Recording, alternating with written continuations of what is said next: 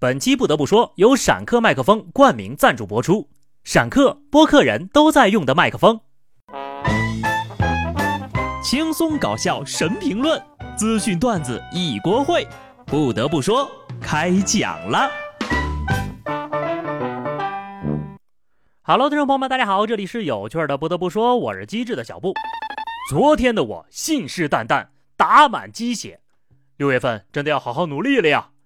今天的我决定先放下一切，好好过个节。过端午节最重要的是什么呢？吃粽子呀！大家呢在评论区里聊聊，粽子你爱吃甜的还是咸的呢？吃粽子呢可以说是自古流传下来的端午习俗。除了蛋黄粽、鲜肉粽、豆沙蜜枣甜粽等经典口味今年呢粽子界迎来了鲍鱼等海鲜以及松露等蘑菇的大举入侵。端午节的消费趋势数据显示，五月中旬至下旬，咸粽占据主导优势，咸粽和甜粽的销售比例为四比一。什么？咸粽子的销量竟然是甜粽子的四倍？你骗我，我不信！甜咸之争再次打响，喜欢咸粽子的人说自己一口甜粽子都吃不下，喜欢甜粽子的人呢，觉得这个世界上怎么会有人粽子喜欢吃咸的呀？战火甚至还波及到了豆腐脑。有人提到了一点，甜粽子的销量差，可能是因为相比起咸粽子来，甜粽子更好包一点。我可没说咸粽子不能包哈，所以呢，这个甜粽子的销量呢就差了一些。不要问我这是不是真的，问就是不知道。我没包过啊，我向来只负责吃，甜咸我都吃。过节呢就要有过节的样子，随心所欲，放飞自我。羡慕下面这个小女孩，想睡就睡，无需理由。重庆一个幼儿园儿童节搞活动，一个女孩上台表演节目，才刚开始十分钟呀，她就趴在舞台上睡着了。园长介绍，刚开始的动作呢是趴在地上的，这个小女孩就睡着了。孩子的爸爸也在后台，后来呢就把她抱了下来。都练了一个月了，上台不得让人家歇会儿呀？人到点就是要睡觉的。不得不说，这心态是真的 very good，羡慕不来的睡眠质量呀，不像我。每天都是婴儿般的睡眠，睡一会儿哭一会儿。儿童表演的精髓就是各种舞台意外，真的非常搞笑了啊！同样是当家长的，下面这位是不是就有点钻牛角尖了？浙江杭州朱女士的儿子呢，想买一些中性笔作为儿童节的礼物送给同学，他就帮忙在网上下了单，其中有一款是《航海王》系列动漫主题的。收到货之后呀，他发现这款笔的笔身和外面的纸盒上都印着动漫人物，他就觉得这些人物呢穿着太暴露，有点辣眼睛。懂的都懂，朱女士说的应该是娜美和罗宾。朱女士先是联系了商家，随后又联系了网店客服投诉，卖家觉得没什么问题呀，朱女士就说要曝光他们，客服也认为没有问题，如果觉得产品不合适的话就举报吧。好家伙！得亏这笔上印的是娜美罗宾，要印的是女帝，那岂不是？弗兰奇也危险呐，毕竟他只穿了一条裤衩。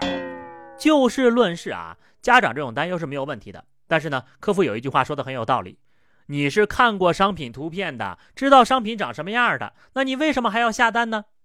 网上那么多笔，图案也是五花八门，既然觉得对自己孩子不好，你就不要给他买呀，买回来又要投诉啊。而且笔的目标客户又不只是小朋友，难道笔的归类也要标注个年龄限制吗？十八岁以上可用笔，真的开始走向矫枉过正的方向了。这个家长就应该以这种工作态度去审核教材，因为那个才是真正给孩子看的东西。在教育孩子这方面啊，其实孩子呢就是父母的一面镜子，不知道下面这孩子的爹妈是怎么教育的。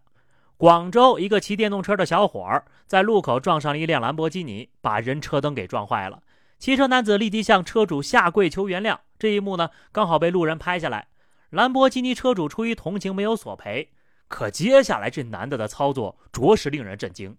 他事后就发了一条朋友圈炫耀说撞了一辆兰博基尼，还说什么争取下次再撞一辆保时捷。劝大家适可而止吧。他的智商还是个孩子呀，这不都过节了吗？看在过节的份上，轻点骂吧。我先给大家打个样，这货不就是个智障吗？我夸人的时候可能带点虚情假意，但是骂人的时候绝对真情实感。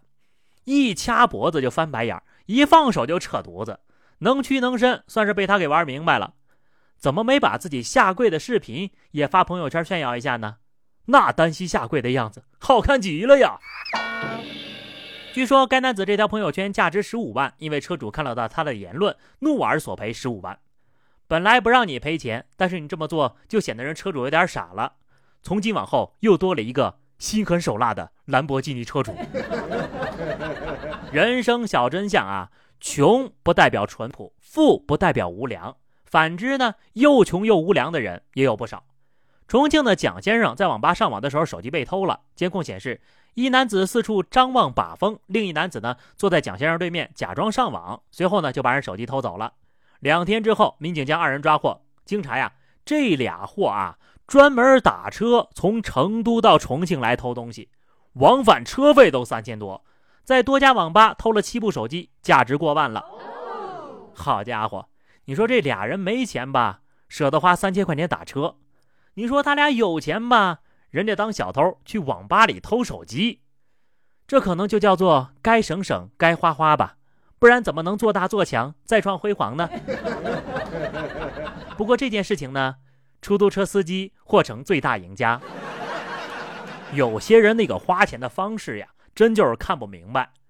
广东中山的辛女士是一位家庭主妇，丈夫呢是某公司的高管，收入不菲，两人感情状况一般。辛女士呢每个月仅有丈夫给的八千块钱生活费。丈夫突然被查出癌症之后呀，几个月就不幸离世了。家里为了给丈夫看病，卖了两套房子，还欠了近五十万的外债呢。但是当辛女士查丈夫银行流水的时候，懵了。丈夫生前在某直播平台累计打赏六百多万，辛女士难以置信。因为丈夫这个人很节俭呢，衣服都是穿几十块钱的。而如今呢，辛女士带着一儿一女生活拮据，想要通过平台要回部分支出。直播平台称，在法律框架之内，可以通过友好协商处理相关事宜。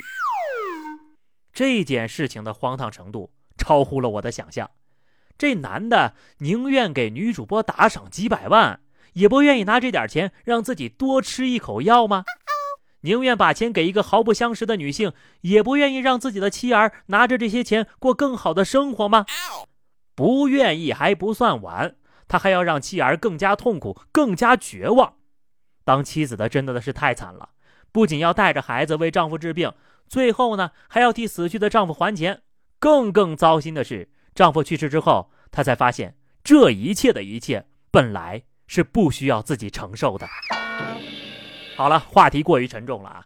那么以上就是本期节目的全部内容了。想要拥有小布的同款麦克风吗？我已经在下方橱窗上架了，感兴趣的小伙伴可以打开了解一下。就这样吧，下期不得不说，我们不见不散，拜拜。